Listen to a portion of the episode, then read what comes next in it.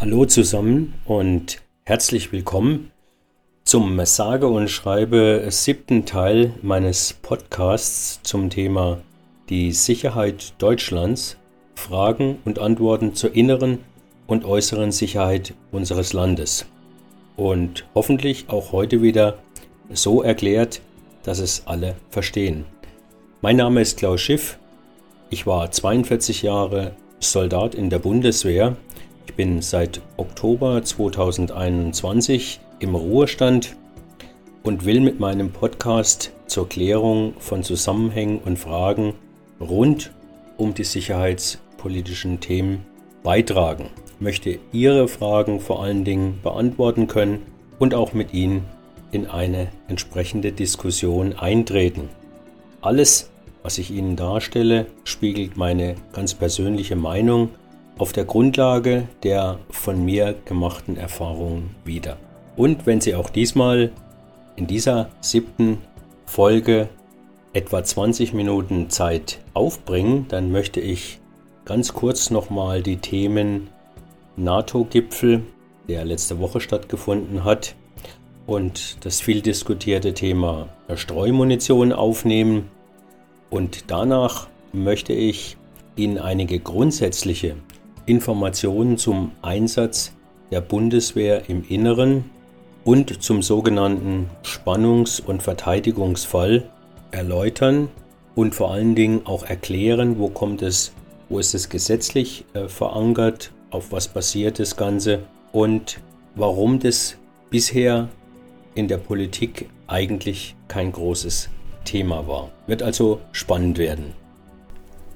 Rückblickend auf den NATO-Gipfel in Vilnius letzte Woche kann man sagen, dass die vorab gesteckten Ziele durch die zweitägigen Verhandlungen während des Gipfeltreffens durchaus, man kann fast sagen, alle erreicht worden sind. Also ein sehr erfolgreicher Gipfel.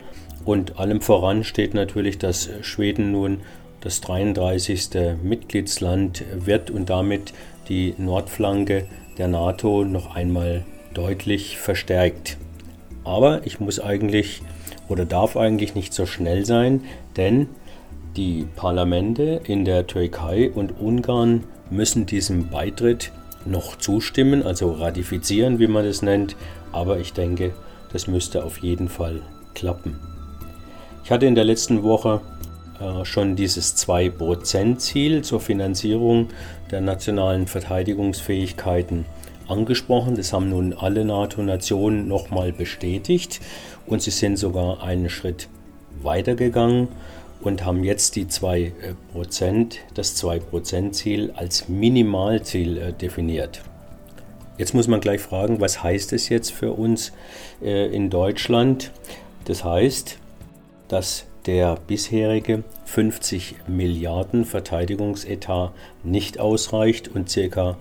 80 Milliarden aufgewendet werden müssen in Zukunft. Das ist eine ungeheure Summe, die meines Erachtens auch nur aufgebracht werden kann, wenn in anderen Bereichen, also in anderen Ministerien, äh, eingespart wird. Da bin ich sehr gespannt auf die Diskussion und äh, ob das tatsächlich dann äh, so auch eintritt.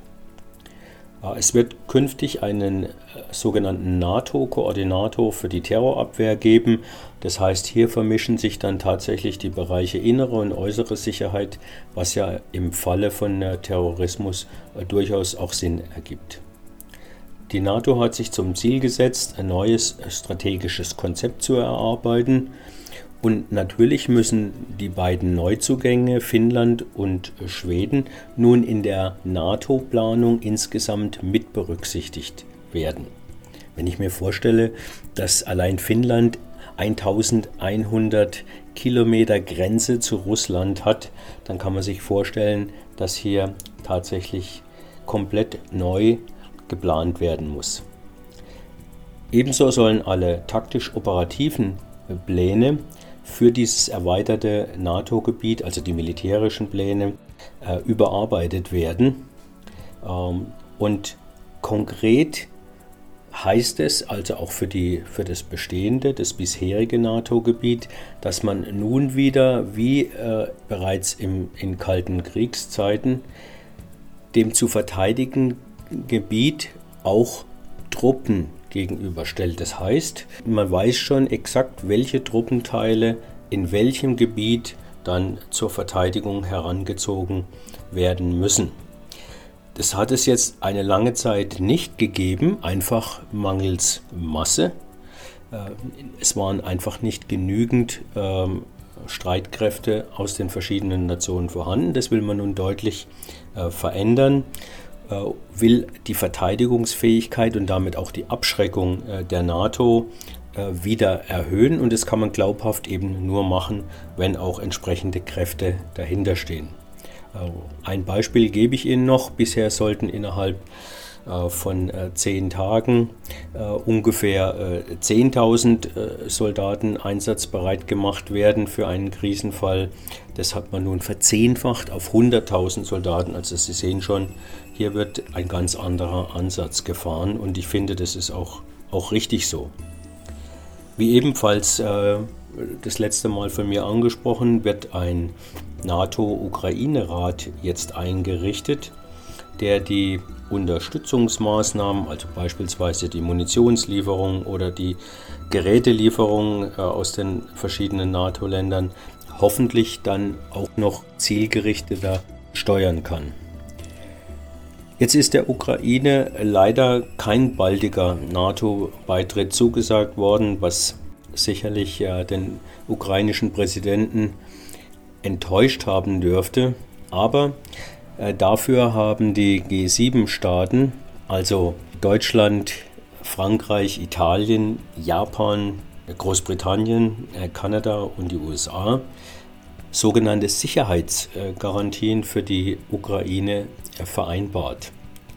Äh, diese Länder äh, haben damit die andauernde Unterstützung der Ukraine, besonders jetzt in den Kriegszeiten, und äh, die substanzielle Hilfe äh, zum Ausbau der ukrainischen Streitkräfte, und zwar zu Land, Wasser und in der Luft, mit einer Vereinbarung zugesagt. Das ist, wenn man zum Beispiel den Ausbau der Luftwaffe äh, nimmt, besonders interessant, denn damit wird quasi auch die Tür jetzt aufgemacht zu der Lieferung moderner äh, Kampfjets in, in die Ukraine und das ist ein weiterer wichtiger äh, Schritt. Die vorgenannten äh, Staaten, also die G7-Staaten, werden die Weiterentwicklung und den Ausbau der ukrainischen äh, Rüstungsindustrie unterstützen und natürlich auch weiterhin die Ausbildung der ukrainischen Streitkräfte betreiben. Es wird äh, weiterhin äh, einen nachrichtendienstlichen Austausch, also der Austausch der Geheimdienste geben und der wird auch noch weiter intensiviert. Eigentlich findet es schon seit Anfang des Krieges statt und hilft der Ukraine äh, enorm, denn äh, die USA und andere Staaten haben hervorragende Fähigkeiten, beispielsweise in der Aufklärung feindlicher Truppen und Einrichtungen. So können die Ukrainer dann ganz gezielt und auch sehr schnell auf feindliche Truppenteile, beispielsweise logistische Einrichtungen, einwirken, diese also bekämpfen. Also zusammengefasst äh, kann man wirklich sagen, dass es für die Ukraine dieser NATO-Gipfel ein gutes Ergebnis äh, erbracht hat und dass nun insbesondere die G7-Staaten bereit waren, auch verbindliche Erklärungen äh, abzugeben, äh, wird äh, mit Sicherheit die Ukraine in ihrem Verteidigungskampf noch einmal deutlich stärken. Streumunition äh, war, wie ich schon äh, vermutet hatte, äh, kein Thema mehr in Vilnius. Aber viele von Ihnen haben mir Fragen und auch durchaus kritische Anmerkungen übermittelt. Vielen Dank schon mal dafür. Und natürlich stellt sich die Frage, was wäre denn nun eine Alternative gewesen.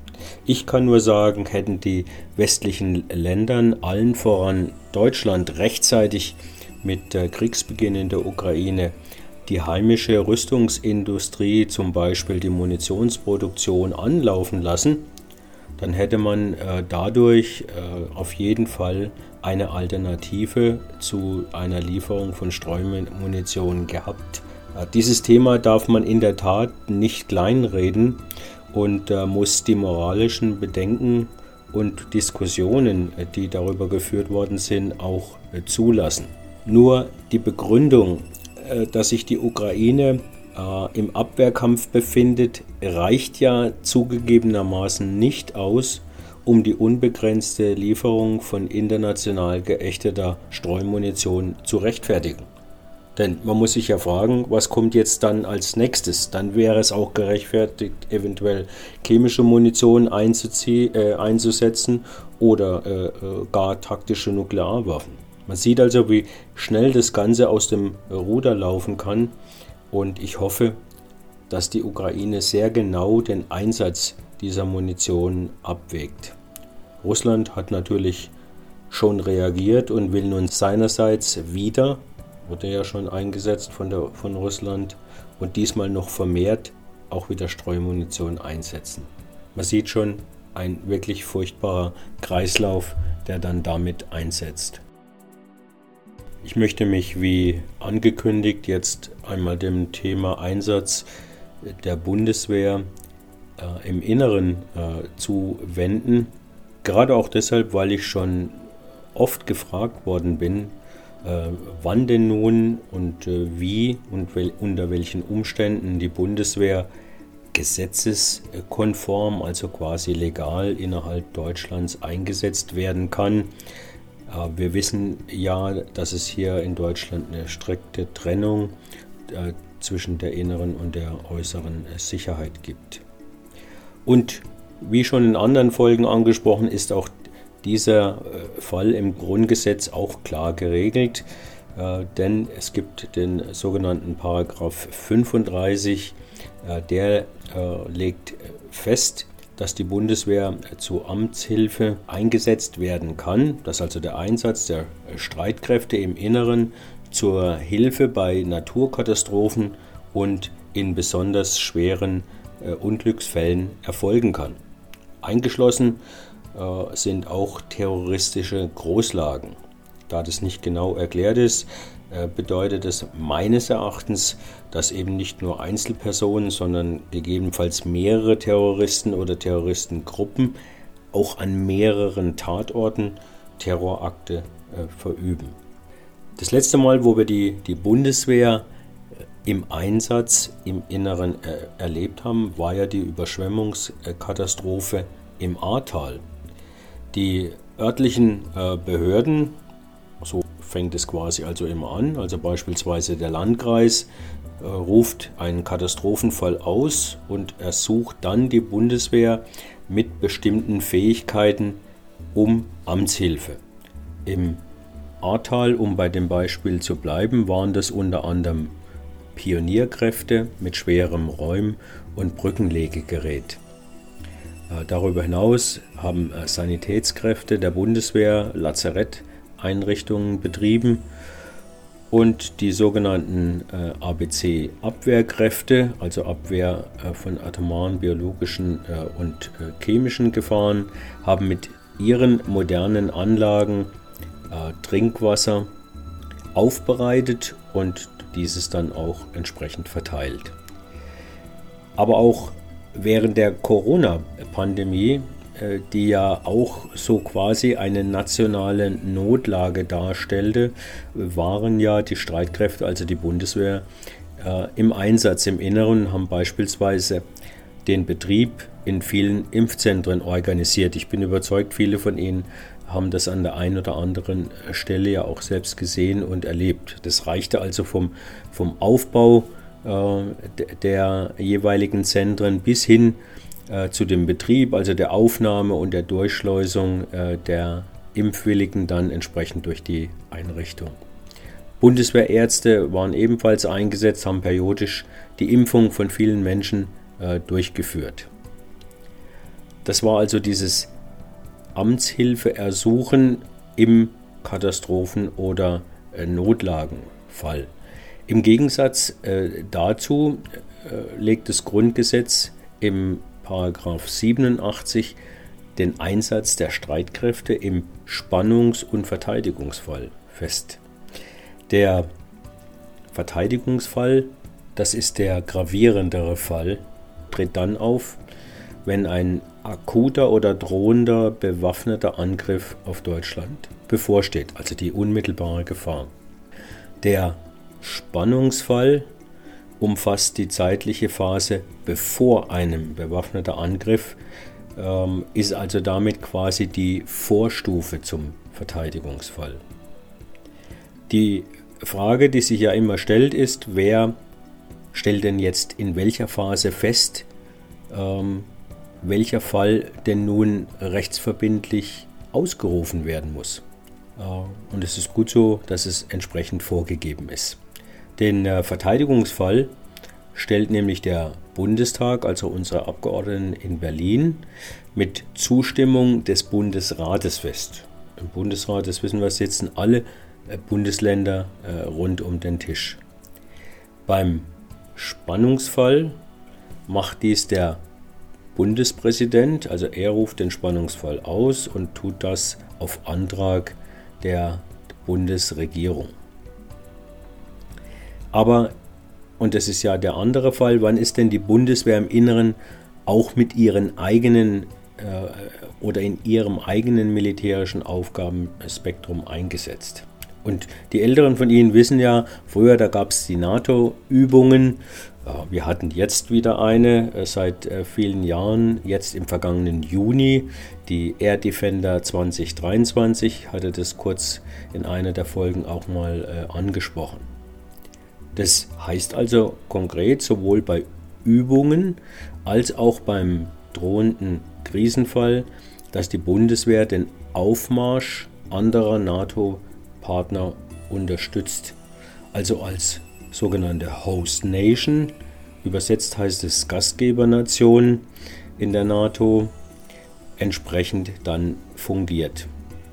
Wenn also beispielsweise amerikanische Truppen durch Deutschland und Polen ins Baltikum, also Richtung russische Grenze verlegen. So ein Aufmarsch muss entsprechend koordiniert, er muss geleitet werden, er muss abgesichert werden äh, verkehrstechnisch genauso wie die Sicherstellung äh, von Verpflegung und Rastmöglichkeiten äh, bis hin zur Bereitstellung von Instandsetzungskapazitäten oder einer Notfallversorgung von eventuell Verletzten. Natürlich arbeiten in all diesen Fällen Streitkräfte und zivile Dienste, allen voran die deutsche Polizei, eng abgestimmt zusammen. Jetzt könnten Sie fragen, warum denn nicht die Bundeswehr allein? Weil wir uns in den eben beschriebenen Phasen in den allermeisten Fällen eben noch nicht im ausgesprochenen Spannungs- oder Verteidigungsfall befinden. Das heißt, dann gilt also immer noch ganz normales äh, Friedensrecht, jeder Unfall wird aufgenommen, äh, jeden Diebstahl wird nach wie vor nachgegangen äh, und so weiter. Ja, also anders der Fall, wo Spannung bzw. Verteidigung schon ausgerufen sind, dann kommen eben zusätzliche Gesetzgebung äh, zum Tragen. Ein Beispiel möchte ich Ihnen dazu geben, das ist das sogenannte Bundesleistungsgesetz. Und jetzt wird es wirklich interessant, denn jetzt kann beispielsweise die Bundeswehr, ähm, aber auch die öffentliche Verwaltung auch Sachdienstleistungen aus der Bevölkerung heraus verlangen oder in Anspruch nehmen. Das könnte sein die Nutzung von Flächen wie Ackerland oder Einrichten zum Abstellen von äh, äh Fahrzeugen temporär. Äh, es könnte auch tatsächlich äh, Wohnhäuser betreffen, in denen dann äh, zeitlich begrenzt Soldaten untergebracht werden. Die Kfz-Werkstätte bei Ihnen um die Ecke könnte genauso wie die Spedition dienstverpflichtet werden. Das heißt, die müssten bestimmte Leistungen, also Instandsetzung oder Transport, zur Verfügung stellen. Man sieht also an den Beispielen, welche politische Brisanz auch in diesem äh, Thema steckt. Und jetzt werde ich wieder kritisch, jetzt wissen Sie auch, äh, warum Sie wahrscheinlich noch ganz wenig von diesen Themen gehört haben. Denn das Bundesleistungsgesetz gibt es ja bereits seit 1956. Da, jetzt sagen viele von Ihnen, ja, das hätte ich ja dann vielleicht sogar im Schulunterricht äh, äh, hören müssen. Und dann sage ich, ja, so ähnlich wie, was bedeutet der Begriff Heimatschutz, ähm, wo ist mein nächster Bunker äh, und wer hat überhaupt bei mir im Viertel äh, die Sirene abgeschraubt. Sie merken schon, das sind Themen, die mich dann doch äh, sehr beschäftigen. Und ich gebe zu, dass mir natürlich jedwedes Verständnis dafür fehlt, dass wir uns in Deutschland mit diesen elementaren Themenfeldern zu unserer eigenen Sicherheit jahrzehntelang einfach nicht beschäftigt haben und uns die Politik äh, teilweise im Glauben gelassen hat, dass alles gut für den Ernstfall äh, vorbereitet ist. So, die Aufregung hat sich äh, wieder gelegt und man muss natürlich äh, auch ehrlich äh, sagen, dass wir in Deutschland auch Stellen haben, die sich ganz explizit äh, mit diesen Themen und äh, zwar sehr ernsthaft äh, befassen und auseinandersetzen. Aber es hat halt lange gedauert, bis sich die Einsicht der Notwendigkeit äh, etwas breiter gemacht hat, vor allem bei den verantwortlichen Politikern. Zum Thema Bevölkerungsschutz, äh, wir haben letztes Mal äh, etwas ausführlicher darüber gesprochen, lege ich Ihnen äh, mal die Internetseite des Bundesamtes für Bevölkerungsschutz ans Herzen. Dort findet man nun auch deutliche Hinweise für die eigene Sicherheitsvorsorge. Ganz interessant, sich das Ganze mal anzuschauen. Ich habe jetzt noch ganz aktuell äh, eine Meldung gesehen, die möchte ich noch kurz einfließen lassen, nämlich dass äh, Russland das äh, Getreideabkommen mit der Ukraine nicht verlängern will. Also das ist dieses Übereinkommen, dass es der Ukraine erlaubt, große Getreidemengen per Schiff über die Schwarzmeerhäfen auf die internationalen Märkte zu liefern. Jetzt kann man gleich die Frage stellen, werden damit die äh, Lebensmittel gegebenenfalls auch bei uns wieder teurer? Meiner Meinung nach ist es äh, nicht äh, ausgeschlossen und vielleicht sogar sehr wahrscheinlich. Für viel schlimmer halte ich jedoch die Auswirkungen beispielsweise auf viele afrikanische Staaten, in denen sich die Versorgung der Bevölkerung drastisch verschlechtern wird wenn dieses ähm, äh, Übereinkommen tatsächlich ausgesetzt wird. Und dann äh, passiert das, was schon mal vorgekommen ist, dass sich nämlich hungernde Menschen auch wieder auf den Weg nach Europa machen. Und Herr Putin weiß sehr genau, was er aus welchem Grund tut. Und auch hier nutzt er eine solche äh, wichtige äh, Ernährungsfrage als, als Druckmittel haben Sie jetzt also wieder ganz herzlichen Dank äh, für Ihr Interesse, äh, Ihre Fragen und natürlich auch Ihre Diskussionsbeiträge, die ich natürlich immer wieder sehr gerne äh, aufnehme. Sie wissen ja, die E-Mail-Adresse schusswechsel.outlook.com steht ja genau dafür zur Verfügung, um Ihre entsprechenden Einlassungen dann aufzunehmen. Äh, ich lege jetzt über den äh, Sommer zwischendurch äh, kleine Pausen ein, melde mich das nächste Mal in zwei Wochen wieder, es sei denn, dass besondere Ereignisse geschehen und dann würde ich mich natürlich zwischendurch zusätzlich aufschalten. Ihnen also weiterhin alles Gute, genießen Sie den Sommer und Ihren verdienten Urlaub mit Familie und äh, Freunden und passen Sie auf sich auf.